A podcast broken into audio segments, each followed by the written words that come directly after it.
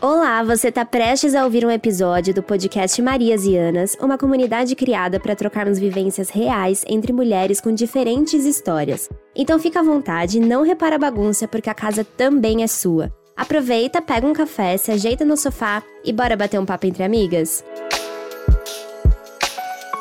Olá, eu sou a Mariana Rossetti. E eu sou a Camila Rosa. E esse é o último episódio do podcast, da primeira temporada do podcast, né? Que vamos, vamos deixar aqui bem, bem claro. É o último episódio da primeira temporada do podcast. E por isso nós achamos muito importante trazer aqui um bate-papo sobre como que foi fazer todas essas gravações. Então, eu vou começar como a gente sempre começa. Camila, quem é você?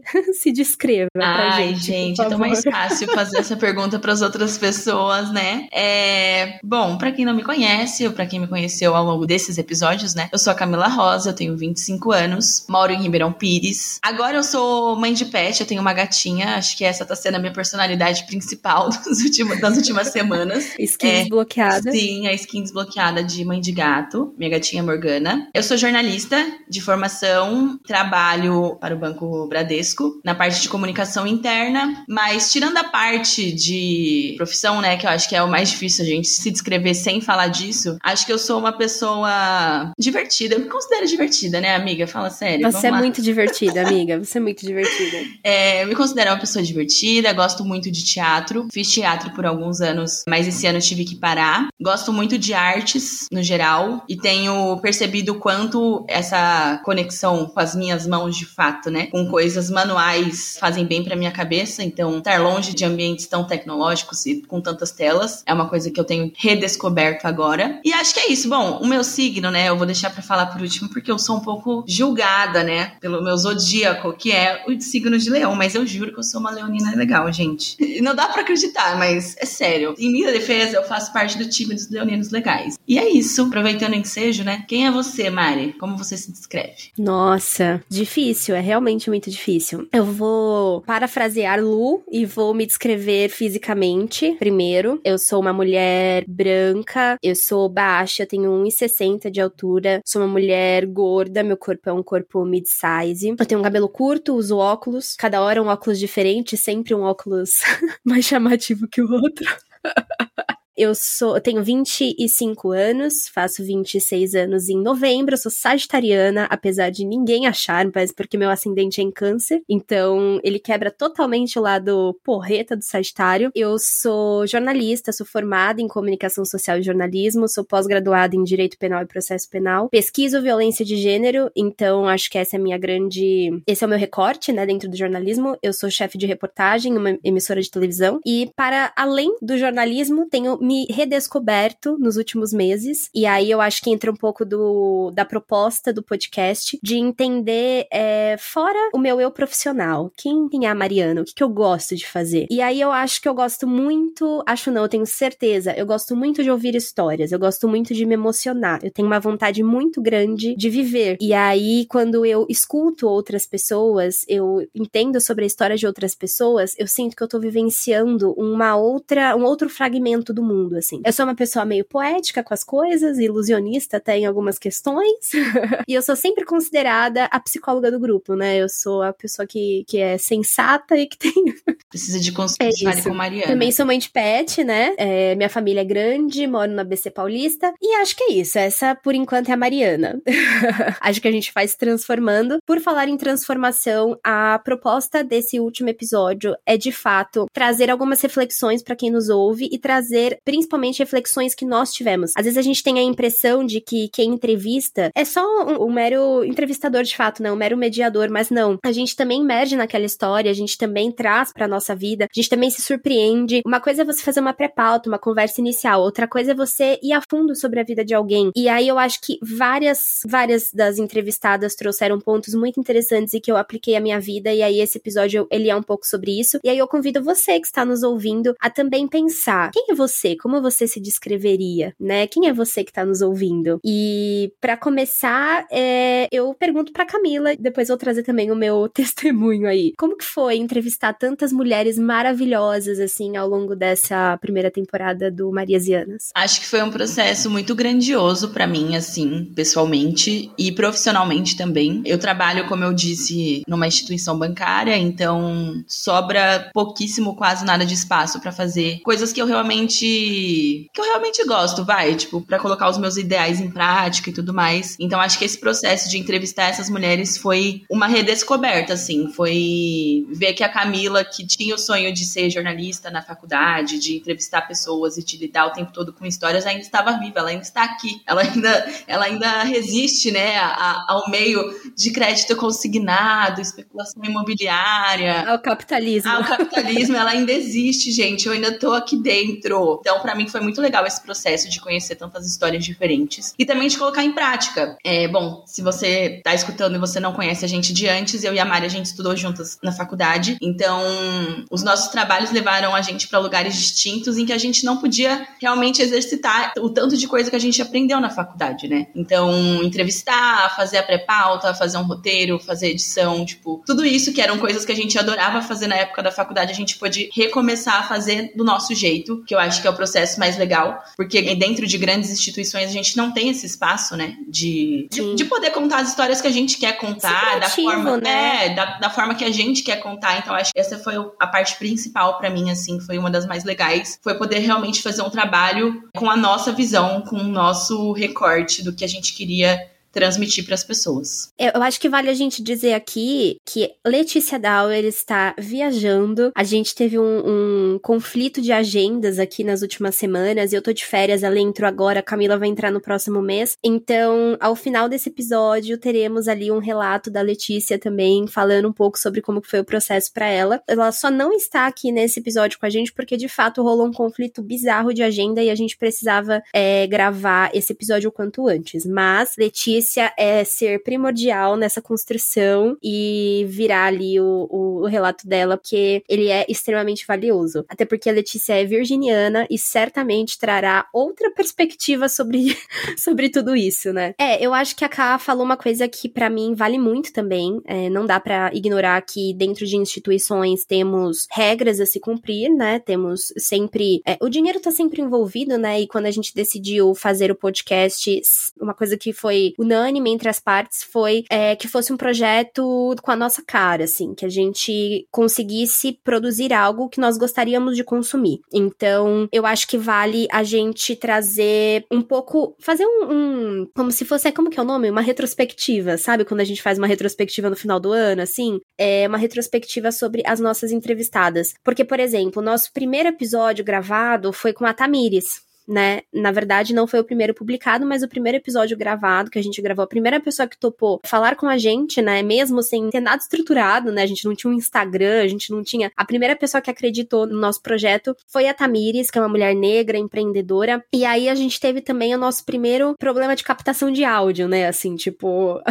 a gente começou com a Tamires e eu acho que de todos os áudios, o áudio da Tamires talvez seja um, um dos que tá mais comprometido. E aí a gente foi entendendo e melhorando isso depois depois. Mas, cara, falar com a Tamires para mim foi uma coisa muito importante, assim. Começar com ela me trouxe um pouco para a realidade, porque a Tamires ela trouxe uma questão que eu nunca tinha parado para refletir da forma como ela trouxe, que é sobre empreendedorismo. Ela diz que o empreendedorismo ele é muito confortável para pessoas que já têm alguma estabilidade, pessoas que podem abrir mão de tudo para empreender. E quando a gente está falando de pessoas em situação de vulnerabilidade ou pessoas, é, principalmente pessoas negras e periféricas, que é o caso dela, hoje em dia ela não tá mais na periferia, mas ela é uma mulher negra, a gente tá falando de empreender como uma forma de existir, assim, como uma forma de acessar o mercado de trabalho. E aí eu acho que essa fala dela foi muito forte para mim, porque a gente trabalha na capital, né? E nós temos o tempo todo gatilhos sobre empreendedorismo, né? Você abre o Instagram, que mais tem é papo coach. É nossa, vamos lá, vamos, vamos trabalhar enquanto eles dormem, não sei o quê. E aí a, o que a Tamires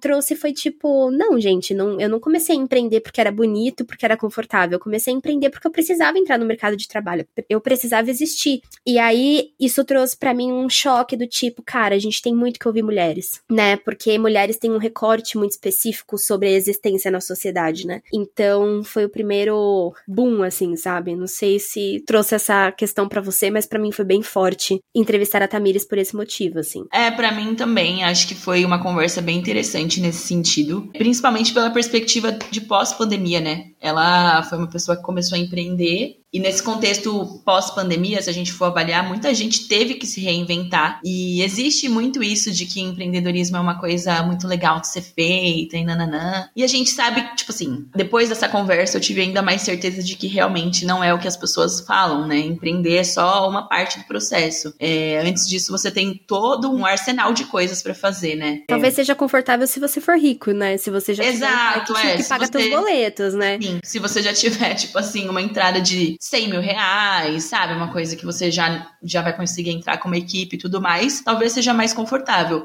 Mas quando você tem que meio que trocar o o pneu do carro enquanto ele tá andando é mais complicado, sabe? Então acho que ela trazer essa perspectiva do empreendedorismo de um lado em que você precisa se reinventar, que não tem muito para onde correr, ou é isso ou é isso, né? Foi bem interessante para mim também ter essa visão de mercado mesmo, né? É uma coisa que é totalmente de adaptação. Tipo, achei uma coisa interessante que ela falou é esse lance de você não saber como que é o dia de amanhã. Tipo, você tem que se adaptar ao que tá funcionando. Então, se tá funcionando postar no Instagram de, de, um jeito, você vai, você vai seguindo essa onda. Se não tá, você já vai ter que se adaptar para outra coisa. Acho que esse é o lance do empreendedorismo que ela trouxe que eu achei interessante, é esse lance de você se reinventar o tempo todo, né? Geralmente, estando dentro de um emprego CLT, você não, não faz, você não tem nem que gastar essa energia, né? Então.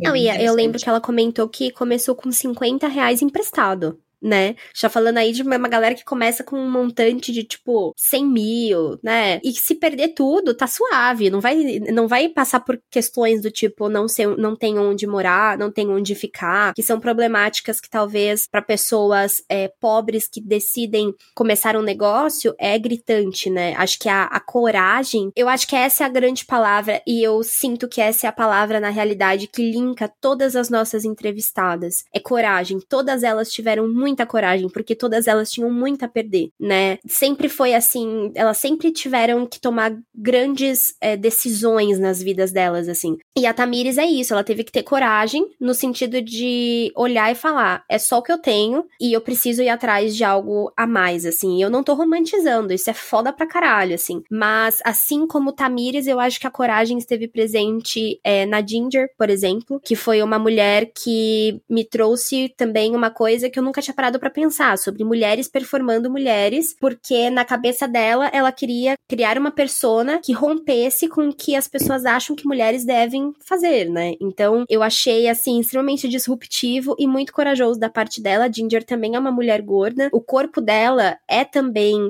político e é também a profissão dela. E aí ela linkou não só algo que é muito. É, as pessoas têm muito preconceito, como algo que mostra o corpo gordo dela é, com uma sexualidade que também é vista com muito preconceito na, na sociedade. Então, assim, vários atos de coragem contínuos, assim. Sim, acho que para mim o primeiro choque foi isso, de tipo, mulheres performando como drag queen. Eu, eu, nem sabia que existia essa possibilidade até conhecer a Ginger. Mas talvez seja uma coisa é, da minha bolha, porque eu tenho amigas que, tipo, que ouviram e falaram: ai, nossa, eu conheço várias mulheres que performam. O que é legal, não, né? minha bolha. É, é, tipo, a minha bolha, eu não conhecia mulheres que performavam, e para mim foi muito interessante ver isso. Ainda mais por conta dessa, dessa minha formação no teatro também. Tipo, eu sei o quanto é difícil para as pessoas que escolhem essa, essa profissão, né? A profissão voltada para as artes cênicas, para as artes no geral, o quanto é difícil você se manter num país em que não incentiva a cultura, em que as pessoas não dão tanto valor para isso.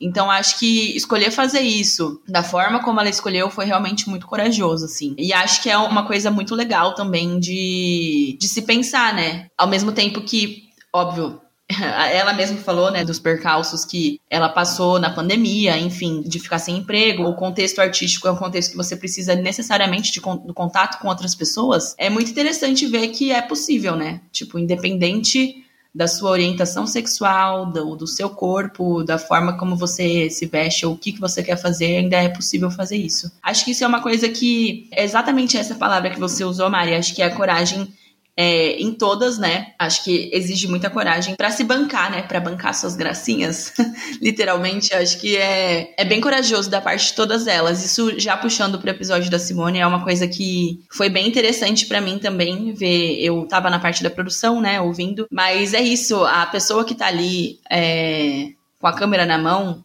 vendo tudo ao mesmo tempo acontecendo, ela tem um olhar muito mais observador. Eu, eu percebo isso, né? Talvez eu esteja puxando a sardinha porque meu namorado é fotógrafo, é videomaker, então eu já vejo como ele funciona normalmente, mas a Simone também passou isso, né? De tipo, tem que ser mais observadora para você pegar a história, sabe? Para ver como você vai contar a história. Porque no fim das contas, quem tá contando é você. Tipo, o repórter tá ali, óbvio, a edição vai fazer o trabalho no pós depois, mas esse trabalho só vai ser feito de acordo com o que você mandar de material. Então acho que esse olhar observador, analítico e rápido, né? Você tem que ser ágil ali, você não tem muito tempo para perder. Ainda mais no caso da Simone que tá trabalhando com hard news, não é uma coisa que, ah, é uma reportagem especial, então ela vai, vai gravar e depois que você tem tempo, né? É, você vai pensar já em enquadramento, você chega, já olha e tal. Não, você tá ali, a, a Eloá Pimentel tá na janela, você tem uma câmera e, tipo, você tem que gravar aquele momento, porque é aquilo. Aquilo ali é o factual. E isso também né? é arte, né? Sim. Só que é uma arte muito rápida. Ela precisa ter uma habilidade e desenvolver essa habilidade com uma rapidez absurda, porque as coisas estão acontecendo em tempo real, assim. Então, é assim, eu, eu puxo sardinha pra Simone porque ela, eu convivo com a Simone, né? A Simone trabalha comigo. Assim, contando um pouco sobre bastidores, né? Um dia a Simone veio trazer um card, que é como se fosse um cartão de memória, onde a gente grava todas as matérias, em que a gente registra ali todas as imagens, né, todos os vídeos, ela veio trazer, que eu ia colocar no nosso sistema, que aquilo viraria uma matéria. E aí a gente começou a conversar, né, não sei o que, eu falei, nossa, se você é uma das poucas mulheres, né, que trabalha como repórter cinematográfica. Aí ela falou, nossa, sim, assim, inclusive antigamente, é, é eu e mais duas, assim, né, que eu conheço em grandes emissoras, e aí a gente começou a conversar, conversar, conversar, e eu pensei, a gente já tava estruturando o podcast, né, nesse período, e eu olhei para ela e falei: "Eu tenho um podcast com umas amigas e a gente tá entrevistando algumas mulheres, querendo ouvir histórias, perspectivas diferentes, tal, não sei o quê. Topa falar comigo?" E aí foi uma pessoa também que assim, ela não quis saber, sabe, quem tava no projeto. Com certeza, com certeza fala. Eu adoro falar, adoro falar da minha profissão. E ela me trouxe uma paixão no que ela fazia, que foi uma coisa que me fez repensar também o que eu faço, né? Porque existe, e eu acho que eu tô passando passando por essa crise pessoal, assim. Existe a Mariana profissional, e eu entendo que o trabalho ele tem que ter o lugar do trabalho, que é dar dinheiro, né? Gerar renda pra gente conseguir viver outras coisas, mas ela faz tudo com tanta paixão, com tanto entusiasmo, com tanta felicidade. E assim, eu conheço a Simone há anos e há anos ela é dessa forma. E eu olhei e falei, cara, que valioso isso. Ela conseguiu unir, tipo, trampo com uma paixão, com quem ela é, com várias outras coisas. Eu falei, meu, essa pessoa ela é inspiradora, assim, ela precisa falar para outras pessoas. E aí também puxando um pouco, já passando por uma outra pessoa que trouxe essa mesma paixão que também me, me motivou muito, eu trago a Renata, né, que é delegada da Delegacia de Defesa da Mulher de Diadema, que foi uma pessoa que, assim, eu e a Letícia, a gente foi até a delegacia conversar com ela, a gente acabou encontrando ela na internet. Na verdade, eu não me lembro agora, mas acho que na internet mesmo a gente viu ela falando sobre o projeto dela, que é Homem Sem Consciente também. E aí nós é, decidimos que iríamos entrevistá-la, chamamos, ela topou no Instagram e fomos até a delegacia conhecê-la. E aí eu me lembro que eu e a Letícia, a gente subiu na sala dela, uma sala grandona, numa casa em Diadema. A gente sentou e aquela mulher começou a falar.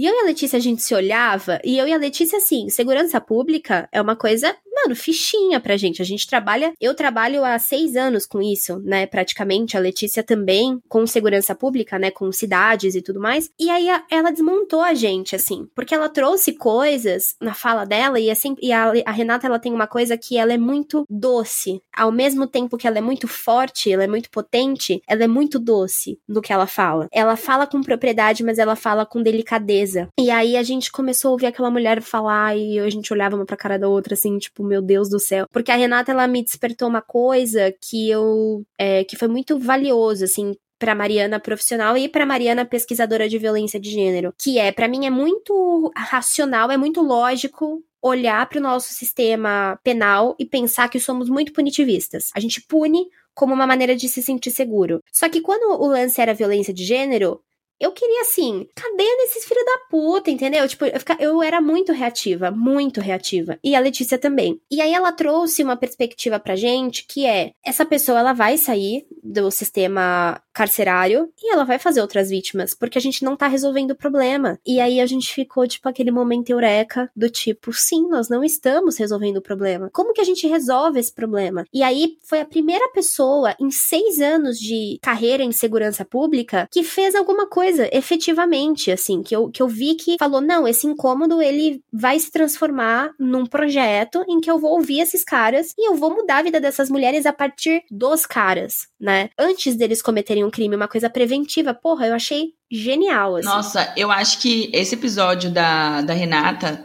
foi o que mais me trouxe assim questionamento sobre o feminismo em si mesmo, porque acho que assim como vocês eu também sempre fui mais punitivista. Eu sempre fui mais nesse sentido de tipo, ah, tem que prender mesmo, tem que matar, filho da puta, como é que você faz isso? E eu não sei, né? Eu acho que quem que tá lucrando com essa falta de diálogo, né? Tipo, as coisas só, são, só vão se resolver se houver um diálogo realmente com quem está fazendo isso, por que, que eles estão fazendo isso, o que está acontecendo nesse processo que faz um homem ser violento a nível de matar uma mulher, a nível de atear fogo nela e nos filhos, sabe? Tipo, por que que tem alguém tão ferido, né? Eu não tô passando pano, eu tô falando assim, uma pessoa ferida emocionalmente mesmo, uma pessoa que faz isso, ela não é normal, né? A gente tem que, tem que falar isso. A pessoa que tá chegando nesse nível uma coisa que ela não tá é normal, tipo, a cabeça dela não tá, não tá funcionando direito e, e, e por que que não está funcionando direito e por que que a gente tá combatendo ao invés de falar, olha, tá, o que que tá te levando a fazer isso, sabe? Então acho que dentro dessa perspectiva do feminismo, o episódio da Renata foi o mais importante para mim para olhar e reavaliar os meus pontos, ao invés de sei lá, vi uma situação em que um cara fez isso e eu já logo apontar o dedo e não não que esses dedos não, não devam ser apontados, não é isso, isso realmente é crime, é isso tem que ser penalizado, mas fazer um trabalho no retorno, né? Porque eu conheço muitos caras que praticam violência doméstica e que é exatamente o que a Renata disse, tipo, eles só vão mudar a vítima. Quando essa vítima não fizer mais sentido, eles vão atrás de outra e aí essa pessoa vai passar por, pelas mesmas coisas ou coisas até piores, porque esse cara não tá sendo reeducado, ele não tá ele não tá repensando esse processo do porquê que o, o que ele tá fazendo errado, sabe? É, ele vai receber. E eu acho uma... que colocar a gente como responsável por esse Sim. processo também não é só uma questão de segurança pública, não é só uma questão estadual, é uma questão de sociedade. Se a gente tá vendo o que tá acontecendo, que a pessoa tá apresentando sinais, o que, que a gente pode fazer para chegar, trocar uma ideia, abrir um diálogo, sabe? Ou encaminhar essa pessoa. É, sem ser aquela coisa de você é um filho da puta, tipo, Exato. apontando o dedo, porque quando você é reativo dessa forma, e assim, eu entendo que que é muito difícil porque cansa ter que ficar reeducando. Mas é também um trabalho social. É também pensar a longo prazo. É também olhar e pensar: se eu não fizer isso agora, mulheres morrerão. E cada vez mais. Além disso, acho que isso é uma coisa que você falou em algum outro episódio, agora eu não vou me lembrar qual, acho que foi no episódio da Lu. Mas é isso, a gente vê a sociedade como a sociedade, né? A gente não se inclui nela. E eu acho que esse episódio da Renata, ele trouxe bastante essa perspectiva que até a Nana Queiroz, né, autora do Presos que Menstruam, trouxe em outro livro dela, que é Os Homens são a cura do machismo. E eles realmente são. se a gente quer mudar alguma coisa, é com eles que a gente tem que falar, sabe? Não adianta as mulheres se unirem de uma forma gloriosa, não, vamos, vamos fazer, vamos acontecer. Óbvio, isso tem que acontecer também, isso também tem que ser arquitetado, mas tem que ser em conjunto sabe? Acho que esse episódio da Renata me trouxe muito essa perspectiva de que sozinhas nós não vamos conseguir. A gente precisa realmente que eles saibam o que, que tá rolando e olhar com uma escutativa. Tipo, esse projeto dela é realmente super interessante. Eu mandei para algumas amigas que já foram vítimas de violência doméstica ou têm casos na família. E elas falaram: caralho, eu nunca parei para pensar realmente se, sei lá, meu padrasto tivesse ido, ele estaria melhor, sabe? Enfim. Sim, uma vez eu tava fazendo um curso sobre Lei Maria da Penha e uma promotora, eu acho que eu até citei isso no episódio. Uma promotora é, falou que quando uma mulher ela procura ajuda, ela não quer é, que o cara seja preso, ela não quer se separar inicialmente, né? E assim, eu tô falando num sentido de é, números, né? Tipo, a maioria segundo a perspectiva dela. Eu sei que nem tudo é 100%, mas a maioria das mulheres que a procuravam, segundo ela, é, não queriam terminar, não queriam prender. Elas queriam que a violência acabasse. Elas queriam parar de sofrer violência, mas elas ainda queriam manter a estrutura daquela família. Elas ainda queriam ter um relacionamento com aquele cara. E aí, assim, mil problemáticas nisso, a gente sabe disso tudo, mas acho que traz pra gente um pouco a percepção de tem alguma coisa errada acontecendo, né? E aí a gente precisa, já que o que a gente tá fazendo até agora não tá dando certo, vamos tentar de uma outra forma? Vamos tentar ser preventivo, porque depois que uma morte aconteceu, que um estupro aconteceu, que uma violência doméstica aconteceu, a gente já causou um trauma. Vamos evitar esse trauma? Que tal, né? A gente tentar olhar dessa forma. E aí eu acho que, ainda nessa linha de traumas, que a gente conversou muito sobre essa primeira temporada, tem a fala muito potente da Lari, da Larissa, que trouxe ao mundo a pequena Eva, né? Sim, gente, Eva é, nasceu. Muito Coisa mais lindinha. Eu tinha é, mandado pra Lari um projeto que tava tendo no Sesc sobre alimentação positiva, umas coisas assim. Ela falou, ah, eu adoraria ir, mas eu tô assim, quase parindo. E aí, tipo, de fato, dois dias depois, a Eva nasceu, sabe? E aí eu acho que ela traz muito é, sobre uma educação positiva e sobre como isso evita traumas, né? É, e assim, pode não evitar todos, acho que todos nós teremos, seremos inevitavelmente traumatizados em algum ponto da nossa vida, mas evita muita coisa. Assim, eu vivi uma situação recente é, muito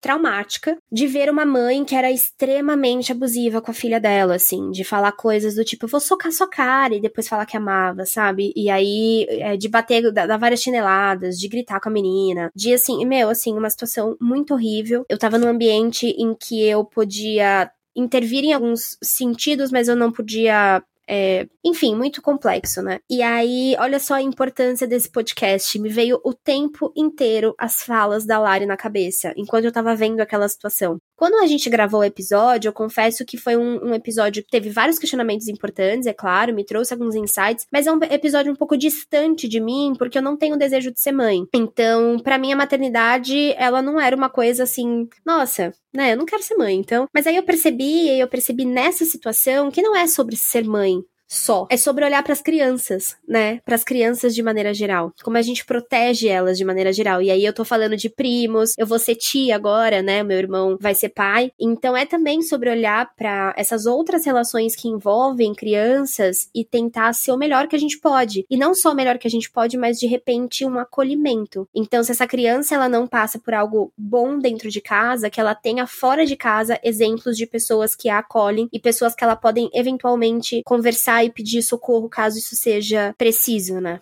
Sim, até porque, né, nossa deusa Bell Hooks diz, né, ela fala na Bíblia dela, gente, leiam isso, leiam tudo sobre o amor. As crianças são responsabilidade de todos, né, não são apenas dos pais. E eu acho que isso é muito importante. Para mim, o episódio da Lari, diferente de você, eu já tenho muita vontade de ser mãe, então foi uma perspectiva muito legal, principalmente vendo, ah, da, da, do contexto familiar em que eu cresci, em que violência, chineladas, enfim, gritos eram coisas normais, né? E eu não culpo meus pais, não culpo meus tios, não, não culpo minha avó, nem nada, porque eu acho que é o que eles tinham, é o que eles podiam fazer com o que eles tinham na época, né? Tipo, esse lance da gente. Era a referência ah, deles, né? Exato, né? O que a gente tem hoje, os conhecimentos que a gente tem hoje para estudar para ter filho, né? Você estuda, você lê, você se informa, você vê o que funciona, você vê pesquisa, isso é uma coisa muito recente. Então, acho que eu Eu boto fé nas próximas gerações nesse sentido e boto fé em mães como a Lari, porque acho que é exatamente disso que as crianças precisam, né? É, chega a ser, até a ser conflitante quando a gente conhece crianças que infelizmente não têm esse cuidado que ela tem é, e acabam sendo negligenciadas de N formas e tudo mais. Inclusive, apenas um adendo e uma indicação também. Eu tô lendo o livro da Janet McCurdy, que é a que fazia a Sam do iCarly, lembra? Sim, sim, sim, lembro. Ela fez um livro que chama Estou Feliz que a Minha Mãe Morreu. O título já é né? Dois pés na, no peito. Sim, nossa. É incrível, tipo, é uma auto. É incrível assim, é uma autobiografia bem triste sobre a relação dela com a mãe dela, que era super abusiva, super narcisista, super louca da cabeça. Enfim, eu vou dar um leve spoiler da parte que eu tô lendo agora. Ela tem 11 anos e ela pesa 27 quilos porque a mãe dela fez ela desenvolver uma anorexia, né? E ela se pesa cinco vezes por dia. Enfim, gente, é a mãe da pessoa, tá? Eu tô falando aqui. A gente teve ela... um caso recentíssimo da Larissa Manoela, né? exato, né? exato. fantástico. É, é isso, as, as relações com os nossos pais, apesar de a gente sempre ouvir que eles são a sabedoria mor, né? Eles também são passíveis de erro, e aí a gente precisa normalizar essa coisa do vou olhar com criticidade para a relação que eu tenho com os meus pais, e se for necessário, eu vou romper alguns acessos né? Então, é, se eu não me dou 100% bem com a minha mãe, e se a minha mãe me faz sentir uma bosta ou qualquer outra, outra coisa, eu tenho todo o direito do mundo de olhar e falar, eu não quero mais ter esse vínculo, assim, a gente, é, é necessário normalizar também o pós, né? Sim, acho que é um lance bem interessante que a, que a Lari trouxe, foi justamente esse de repensar todas as relações, e você manter os seus filhos perto de você porque eles querem, né? É, quando você cria uma criança dessa maneira, com uma educação positiva,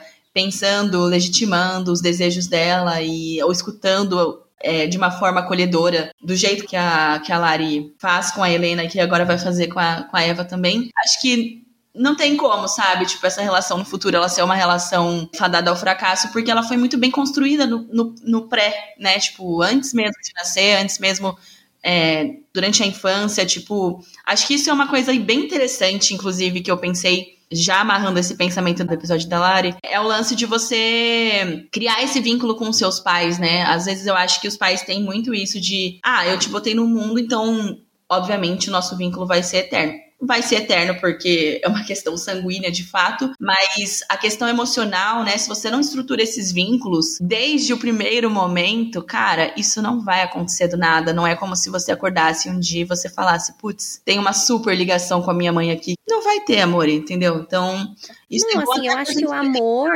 ele não é orgânico, né? A, a, e a, a diva Bell Hooks, ela fala exatamente isso na Bíblia, tudo sobre o amor. Que a gente coloca muito o amor no âmbito sentimental, quando na verdade o amor ele precisa ser algo racional. A gente, a gente tem que definir pra gente o que é amor e escolher pra gente o que, que é amor. Então as relações elas não são orgânicas, elas precisam de manutenção, elas precisam de conversa, elas precisam de criação de vínculo, elas precisam cumprir com o que você definiu que para você é amor. Às vezes a gente tem muito essa. A gente comete muito esse erro, né? De deixar que o outro defina defina o que, que é amor. E quando a gente deixa pro outro definir o que, que é amor pra gente, cara, a gente tá muito fadado a viver coisas que a gente não queria de fato, né? Porque a gente deixou o outro escolher. E eu acho que a escolha, ela é uma das coisas mais importantes que a gente tem na vida, né? É, é a nossa. É se apropriar da nossa existência. É dizer, eu escolho isso e não escolho aquilo. E o amor, ele é uma escolha, né? É, é preciso definir o amor, assim. E sobre esse lance de ressignificar e tudo mais, eu tenho que trazer aqui o episódio com a Heloísa, que foi assim. Sim.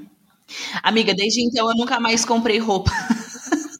Eu vou fazer uma viagem de um mês, eu não comprei uma roupa ainda, meu Deus. Eu não consegui também, e para mim foi assim: eu fiz um acordo comigo mesma de que eu ficaria até o final do ano sem comprar peças de. Eu, eu comprei assim, eu fui pro Jalapão recentemente, precisei comprar algumas coisas muito específicas, porque lá é foda, é muito calor, né? 40 graus. Em Palmas a sensação térmica de 40 graus. E não dá. Tem que ser tipo dry fit, não tem como, assim. Mas eu comprei, sei lá, duas camisetas e uns shorts e uma toalha de fibra que seca rápido. E eu defini que até o final do ano eu não vou comprar porque eu preciso entender o que eu realmente necessito comprar e não aquela coisa por impulso, sabe? E aí eu olhei pro meu guarda-roupa pela primeira vez e falei, cara, eu tenho roupa o suficiente, assim, de verdade. Uma coisa é que nem o meu chinelo, ele. muito calor lá, o meu chinelo rachou. E aí, assim, eu tenho outro chinelo, não preciso comprar um agora né? Na minha cabeça seria, porra, preciso comprar um outro, outro chinelo para ontem, né? Não, eu não preciso, eu tenho outro e assim ele vai até o outro rachar e vamos parar de produzir lixo, vamos começar a entender como a gente tá consumindo as coisas, vamos ressignificar a maneira que a gente consome, porque eu percebi que era muito mais, de novo, muito mais um consumo no âmbito sentimental do que um consumo racionalizado, do que um consumo do tipo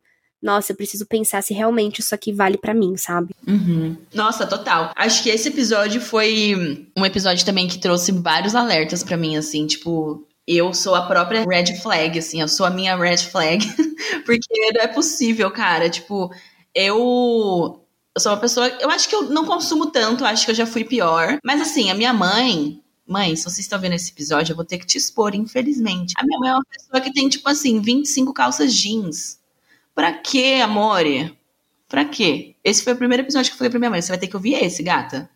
Não é outro, é esse. Começa por esse aqui. É, porque realmente, tipo, é uma coisa que a gente não, não para pra pensar. E isso é uma coisa que eu vi muito depois que eu me mudei, né? Eu saí da casa dos meus pais, vim morar com meu namorado, comprei um guarda-roupa novo, e esse guarda-roupa não cabe um terço das minhas roupas, então metade das minhas roupas estão na casa da minha mãe. Mas eu não tô precisando delas. Toda semana ela me manda mensagem e fala: vem aqui, você precisa levar suas roupas. E eu falo, cara, eu acho que eu vou doar o, restante dessas roupas que estão aí, porque eu não tô precisando. Tipo, não é uma coisa que tá fazendo falta, sabe? Mas precisou eu fazer uma mudança e precisou do podcast também, para eu perceber que realmente, tipo, talvez eu não precise de tudo isso, talvez eu não precise de tanto tênis assim. É, eu vou fazer uma viagem, né, daqui pouco mais de um mês, e eu vou ficar um mês fora e eu vou ter que colocar roupa suficiente para isso em uma mala. Eu não sei como fazer isso, que eu sempre tive esse dilema, mas acho que essa perspectiva, né, que a que a Heloísa traz pra gente é muito é muito interessante de será que você precisa de tudo isso de roupa? Será que você precisa de, de tantas peças assim? Será que a gente não precisaria de um, de um armário mais minimalista? Isso foi uma coisa E se você precisa, você vai atrás da maneira como essa peça é produzida. Exato. Porque às vezes compensa. É muito mais inteligente você investir um pouco mais de dinheiro numa peça com uma estrutura melhor e com, assim, né? De novo, realidades, questões tal. Mas assim, se você pode, é, talvez seja mais interessante você investir numa peça que você vai ter a longo prazo, né? Do que uma peça que vai ser descartável, como essas de ultra, ultra fast fashion, né? Amiga, eu passei sete dias no, no Tocantins com uma mala do tipo assim, duas camisetas, duas regatas, dois shorts, dois vestidos e uma legging. E foi isso que eu levei. Sete dias e eu vivi muito bem. Roupas básicas, tipo preto, branco, tal, não sei o que. Fiz um, um milhão de combinações e biquíni, né? Cara, é isso. Vivi. Eu acho muito importante essa coisa da gente, de repente, utilizar a moda como uma maneira de identidade, né? Porque eu acho que ela é uma coisa bastante interessante nesse sentido. Mas pera lá, né? Eu não preciso ter roupa para três gerações, assim. Exato. Não, e a quantidade de. Porque, assim, se você for parar pra pensar, a partir do momento que a peça saiu da loja, ela já é desvalorizada, tipo, você não vai conseguir. Ela já é lixo. Ela já é lixo, sabe?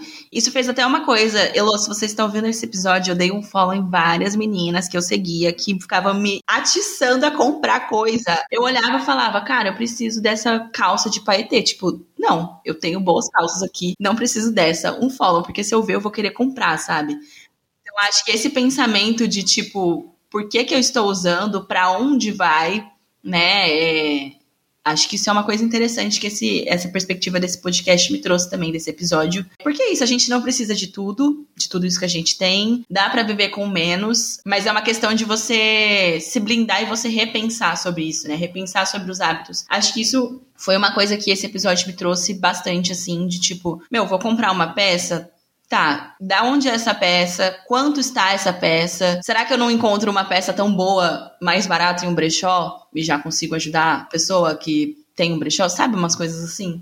Acho que foi o mais interessante para mim, assim. É, e puxando pra esse lado de rede social, muito potente o que você falou de dar um follow, né? É libertador, não é? Para mim é libertador. Assim como para mim é libertador quando eu olho e vejo corpos parecidos com os meus nas redes sociais, assim, esse movimento mid-size. E aí eu acho que a gente trouxe bastante disso no episódio com a Cris, que fala um pouco sobre, fala muito, na verdade, sobre esportes, mas a gente também teve um papo, é, vocês tiveram, né? Eu tava nos bastidores, mas eu me sinto incluída nesse papo. Porque é isso, gente, para quem não sabe, quando a gente tá gravando, fica duas pessoas entrevistando, uma pessoa na produção e as três o tempo todo no WhatsApp. Isso. Então, a produção, ela não é só ficar acompanhando o, o áudio e as partes técnicas, é, que são muito, que são essenciais, mas é também falar, gente, olha, tem um gancho para tal pergunta, gente, e se a gente entrar com esse assunto agora? Porque a pessoa que tá ouvindo, ela tem outra perspectiva. Então, o podcast é um trabalho muito sincronizado entre nós três, assim. Nós três estivemos presentes em todos todas as partículas desse, uhum. desse, desse, dessa temporada, assim, né? Desde a seleção das entrevistadas até a conversa com elas, até a pré-pauta, tudo muito, de fato, sincronizado e junto. E aí, voltando, né, eu acho que o episódio com a Cris, ele trouxe bastante sobre como que a gente consome as redes sociais. O meu namorado, ele costuma, meu namorado é designer, o Gabriel, e ele diz bastante sobre redes sociais, é, são sobre pessoas, não sobre produtos. E, cara, isso para mim é sim, sabe? É sobre pessoas. Então vamos parar de ficar consumindo que nem uns filhos da puta nas redes sociais, assim. E mais do que isso, se é sobre pessoas, por que, que eu não uso como uma plataforma de inspiração? Não de copiar, não de me apropriar, mas de me inspirar. Começar a, a, seguir pessoas que me inspiram positivamente de alguma forma. Então, há uma série de criadores de conteúdo, assim, muito de, é, de conteúdos extremamente é, lúcidos, né? Responsáveis com aquilo Sim. que estão criando. Por que, que ao invés, se eu sou uma pessoa que tenho é, algumas questões com o meu corpo, com a minha autoestima, por que, que ao invés de seguir pessoas que têm ali uma vida sem contar assim, sem falar do recorte que é a rede social, né? Que é um fragmentinho da vida daquela pessoa. E aí, assim, né, voltando, é, só para finalizar a minha fala, eu fui pro Jalapão nesses últimos. Né, passei a última semana no Tocantins. E foi muito bizarro, assim. Eu lembrei muito do episódio com a Cris, porque a gente tava num lugar lindo, é paradisíaco, é um negócio assim surreal a beleza natural daquele lugar, assim. E assim, as atrações elas têm um tempo limitado, né, de 15 a 20 minutos. E tinha gente que passava os 15 minutos tirando foto. A pessoa não entrou em um fervedouro, ela não se banhou Mentira. na água de uma cachoeira. Juro por Deus, assim. E assim, às vezes como eu te disse, eu levei uma mala super compacta com peças específicas para lidar com o calor, para ser confortável. Você me conhece, você sabe que eu gosto de me vestir da minha maneira, mas que eu adoro conforto sempre estou muito confortável. Sagitariana, né? Mas eu vi, assim, umas pessoas com umas roupas que não são apropriadas para aquele lugar, que são roupas que elas estavam sofrendo ou de calor, ou pelo tecido, ou porque eram peças longas e a gente estava na areia, mas porque elas queriam tirar fotos maravilhosas naquele mas cenário. O close... Que era um perfeito. O close era.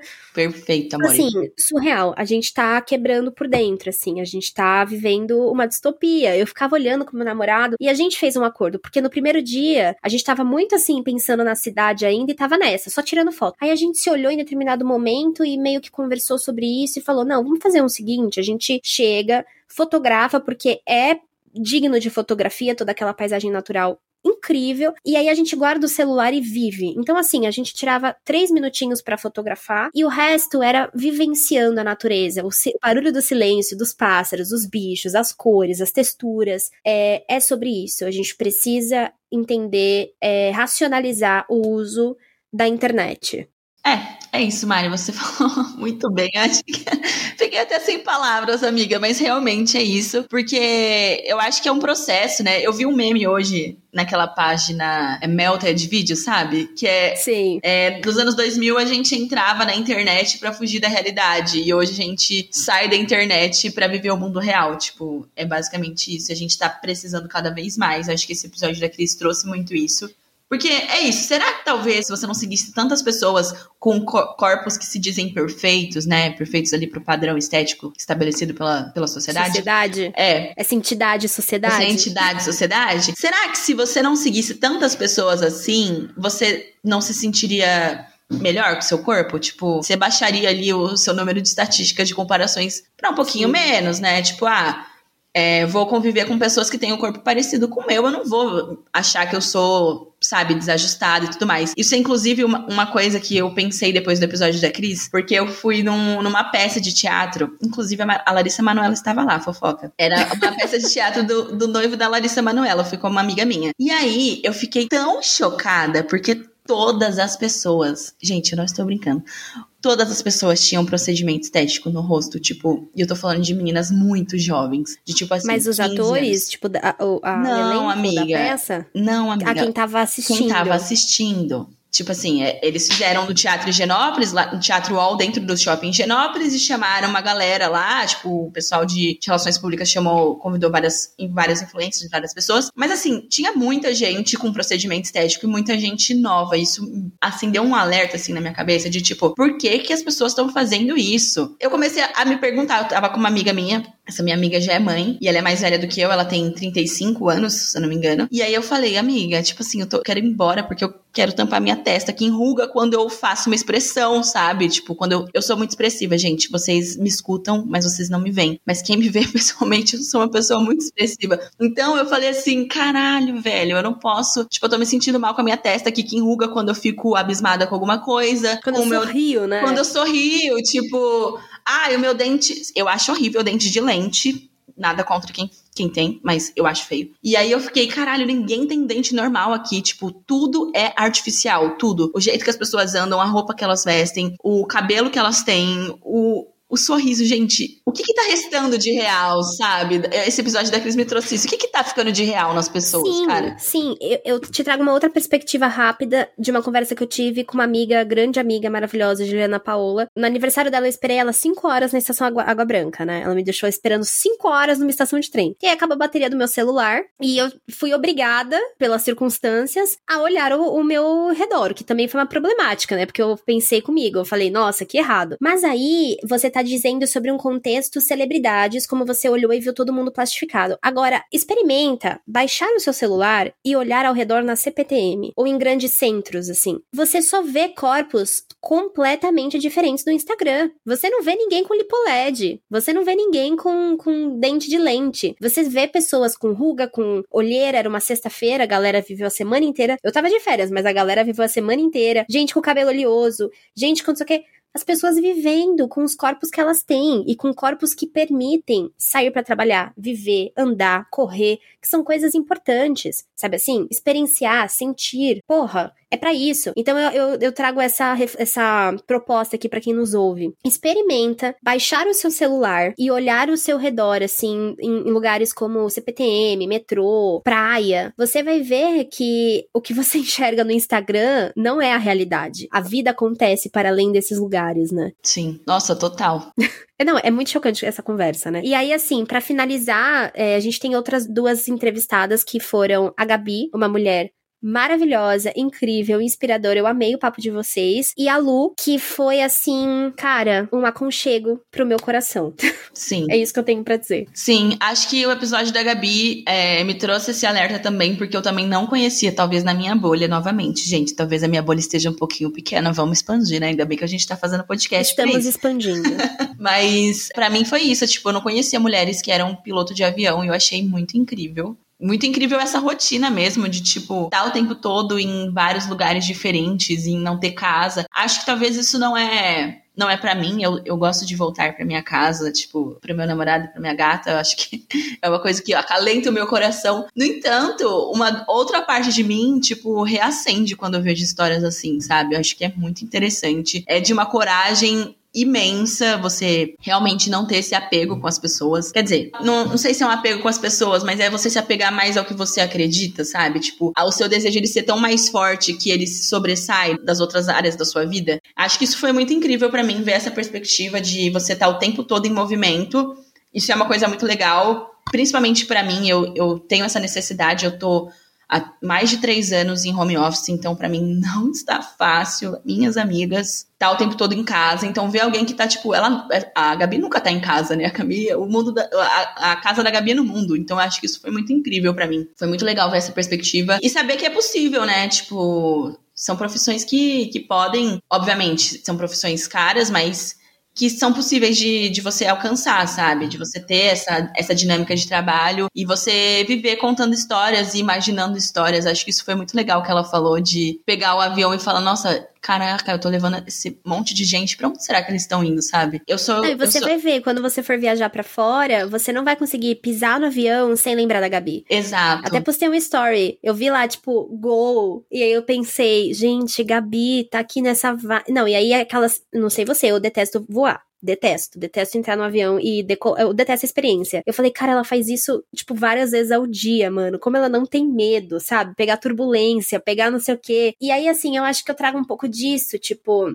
eu espero que para vocês que estejam nos ouvindo, os episódios eles sejam uma entidade presente no dia a dia, assim como é pra gente. É, eu não consigo mais pegar um avião sem lembrar da Gabi, eu não consigo mais olhar relações entre crianças e, e criadores, assim, e, e é, digo criadores, tipo, mães, pais, quem é responsável por aquela criança, sem lembrar da Lari. Eu não consigo ver uma matéria na televisão mais sem olhar quem foi o cinegrafista que fez para ver se tem um nome feminino lá. E aí, assim, não consigo. Simplesmente são coisas que estão presentes no meu dia a dia porque são histórias de mulheres que trouxeram outras perspectivas sobre as coisas. Eu gostaria só de finalizar assim, e aí depois a Ká fala sobre a Lu, mas contando uma experiência pessoal que não coube no episódio. O meu TCC da faculdade foi sobre sexualidade de mulheres idosas e a gente ouviu 12 idosas. A gente fez o perfil é, de 12 idosas. Isso virou livro, virou documentário, virou uma série de, de de produtos, né? E aí eu me lembro que eu defini com o meu grupo que eu entrevistaria uma mulher idosa trans. E eu não encontrava. Eu simplesmente não encontrava. O prazo tava acabando e eu não encontrava uma mulher idosa trans. Não conseguia. E aí, assim, chegou um dia que eu virei pra minha orientadora e falei, cara, eu não encontro. E a gente cogitou colocar isso no livro. Porque a ausência de pessoas trans idosas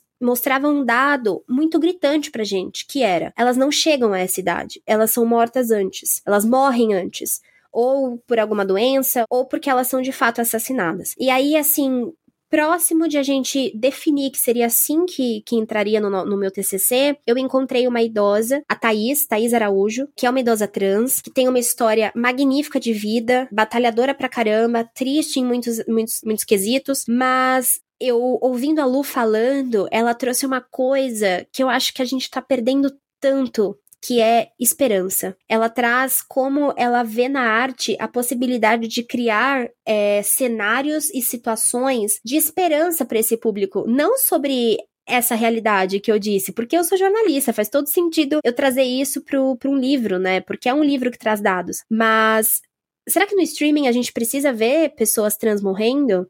A gente precisa ver é, mulheres lésbicas sendo assassinadas? A gente precisa ver violência o tempo todo voltado para essa população? Ou será que a gente não precisa focar na esperança e em mostrar para essas pessoas que o mundo ele pode ser acolhedor, sabe? Assim, que o mundo ele que tem, existem outras saídas, que a vida não precisa ser só sofrimento, que o amor deles é validado e o amor deles pode ser algo lindo, sabe? Inspirador, inclusive para pessoas que não são héteros, né? Ou, desculpa, para pessoas que são cis, que são héteros. É isso. Conversar com a Lu me trouxe, assim, um, um quentinho no peito e uma perspectiva de precisamos ser mais esperançosos. E para que sejamos mais esperançosos, precisamos criar cenários de esperança. E isso precisa fazer parte do nosso trabalho também. Sim. Até porque acho que um ponto importante que ela traz, né, é, esses cenários eles só vão existir se eles. É, se a gente pode imaginar eles. E na vida real a gente só imagina quando a gente assiste ficção, né? Quando a gente lê, quando a gente vê um filme, vê uma série. Então, a partir desse trabalho que ela faz, que é um trabalho muito incrível também, né?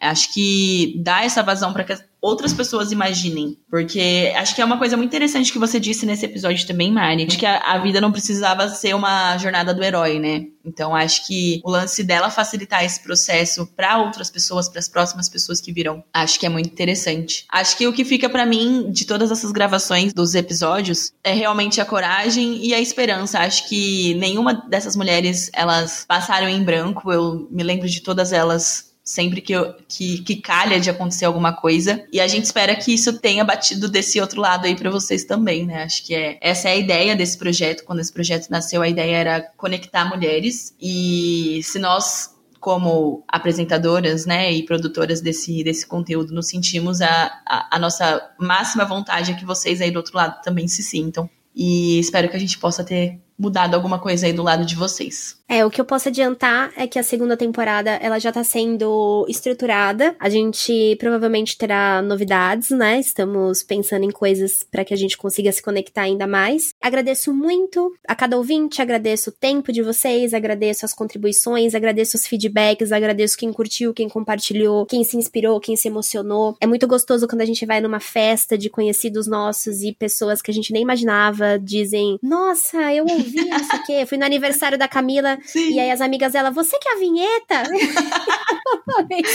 Sim.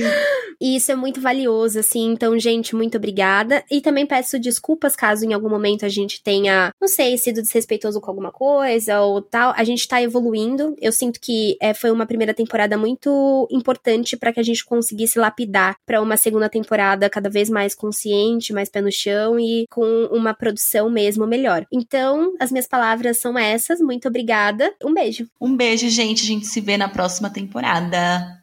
Oi, pessoal, tudo bem? Eu sou a Letícia e, como as meninas falaram, a gente teve alguns contratempos, mas eu tô aqui também para participar do episódio, até mesmo porque é o último episódio, mas dessa temporada.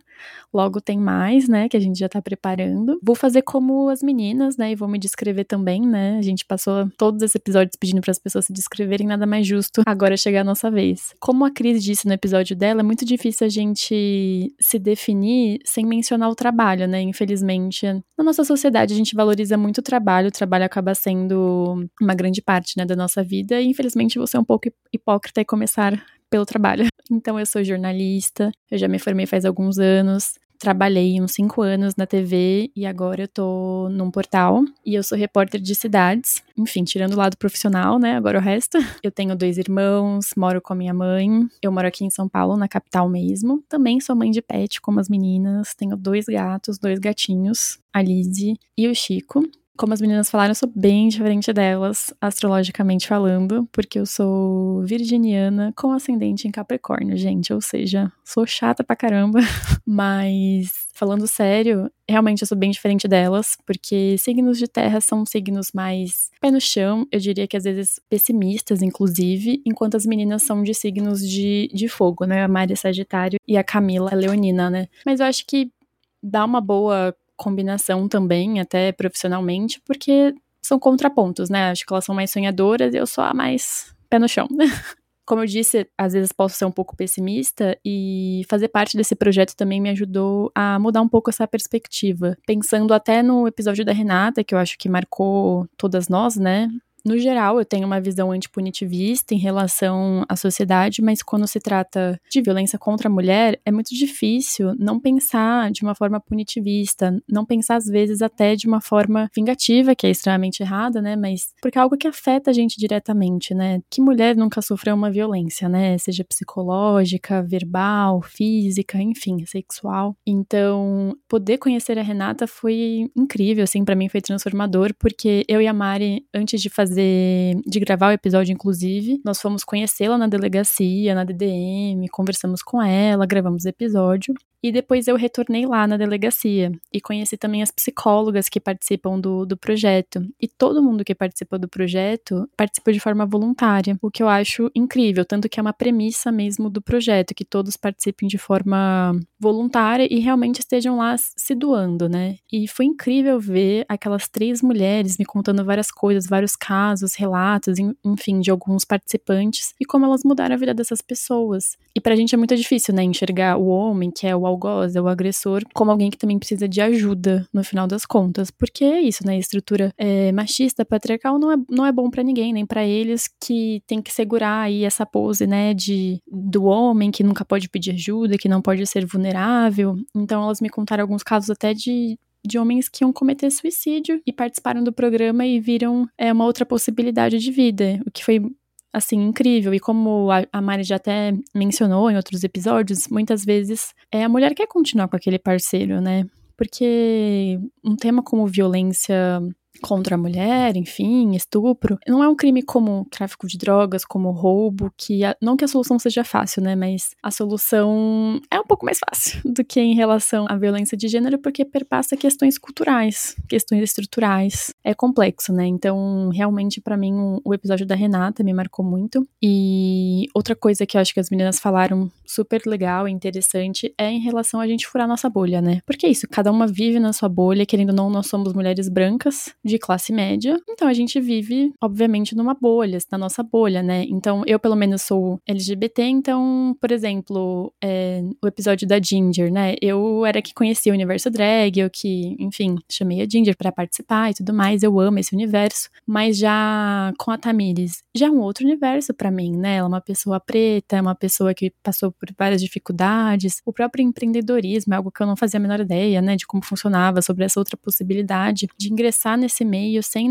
ser uma pessoa rica, né? Que eu associo muito empreendedorismo com, a, com uma pessoa mais, digamos assim, abastada, com mais recursos, né? Mas pra gente foi muito importante também, acho que esse processo, pra gente furar nossas bolhas e se redescobrir também, né? Isso foi muito importante, assim. E pra gente, no final das contas, é a gente escolheu só entrevistar mulheres porque a gente sabe que nós somos a maioria na população, porém nós não estamos ocupando os espaços como os homens, nós não somos ouvidas como os homens. Então a gente quis é, quis criar esse espaço para que a nossa voz fosse ouvida e também eu acho muito importante criar essa conexão, encontrar essa conexão com a história de outras pessoas, a gente se reconhecer na história de outras pessoas e também, claro, descobrir outras realidades, né? E outro ponto importante pra gente era trazer diversidade pro podcast, né? Que não fossem só vozes como as nossas, e a gente se esforçou bastante para trazer diversidade. E claro, é bem difícil, né, variar, a gente teve algumas dificuldades, o que é importante dizer também, né, que a gente tá no começo, ninguém conhece a gente, então, por exemplo, a gente queria muito ter trazido uma mulher indígena, mas a gente teve muita dificuldade, porque são pessoas um pouco mais inacessíveis, os contatos que a gente conseguiu eram pessoas incríveis, mas que infelizmente não estavam disponíveis, estavam muito longe, enfim, outros estados, enfim, tem toda uma questão estrutural também. Mas esse é uma das nossas metas, assim, realmente é sempre se esforçar pela diversidade. Eu acho que isso é, é muito importante, assim. E é o que a gente pretende aí para os próximos episódios, né? Manter essa diversidade, essa, essa, conexão. E também é importante dizer que a gente também não quer que, enfim, chegue só nas mulheres, né? É importante que todos ouçam, por favor, gente, vamos lá. Todo mundo deve ouvir, é para os homens, para as mulheres, porque é algo que a Lu também diz no, no episódio dela, né? Uma coisa é, bacana pra gente se pensar, que a gente não vai combater o machismo só nas mulheres. Os homens também têm que se engajar nessa luta. Assim como na, na luta antirracista, não são só os negros. Nós, enquanto brancos, também temos que nos engajar, né? Então, é isso, né? Todo mundo tem que aí participar de outras realidades, ouvir outras realidades para entender e também poder fazer parte da luta, né? Mas, gente, eu não vou me estender muito, porque as meninas já falaram bastante, o episódio já está assim, gigantesco. Mas é isso, eu espero que vocês tenham gostado da temporada. A gente fez com muito esforço, muito carinho, dedicação, porque, né, além o podcast é um segundo trabalho, né? Cada uma de nós tem um trabalho e decidimos ter esse segundo trabalho por prazer mesmo, para como aprendizado, como exercício de jornalismo e como uma forma também de encontrar novas histórias, nos conectar com pessoas diferentes. E tem sido um processo muito gostoso assim encontrar essas pessoas. E espero também que vocês tenham gostado de participar dessa jornada com a gente e que vocês continuem continuem conosco. Então, gente, eu vou me despedindo aqui. Um abraço para todo mundo e até a próxima temporada.